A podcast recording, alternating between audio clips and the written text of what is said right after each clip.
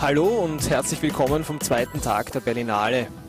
Ich stehe hier im Foyer des Cinemax. Das Cinemax ist das zweite große Kino, in dem die Pressevorführungen des Panoramas und des Wettbewerbes gezeigt werden. Vor allem die Wettbewerbspressevorführungen am Nachmittag, so wie jetzt gerade eben Ricky, der neueste Film von François Ozon.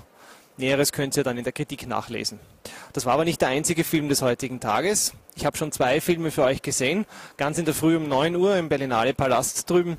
Lille Soldat, der dänische Wettbewerbsbeitrag, der erste Wettbewerbsbeitrag dieses Festivals und danach den viel beachteten und auch zu Recht Oscar-nominierten Streifen The Reader, im Deutschen der Vorleser mit Kate Winslet und David Cross in den Hauptrollen.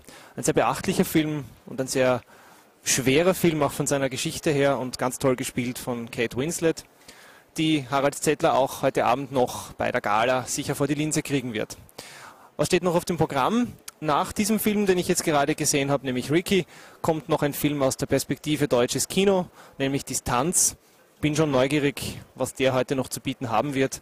Aber ansonsten ist der heutige Tag dann ja schon ziemlich ausgefüllt. Noch eine Information für euch zur Vorfreude. Wir haben heute die Bestätigung bekommen, dass wir am Montag Interviews machen können, dürfen, sollen und auch werden, nämlich mit Wolfgang Murnberger, dem Regisseur von Knochenmann und äh, Josef Hader. Beide sind ja auch hier heraus in Berlin. Das dauert dann noch bis Montag, da werde ich mir dann noch ein paar ganz intelligente Fragen ausdenken. Bis dorthin einmal einen schönen Abend euch allen und bis morgen von der Berlinale. Servus.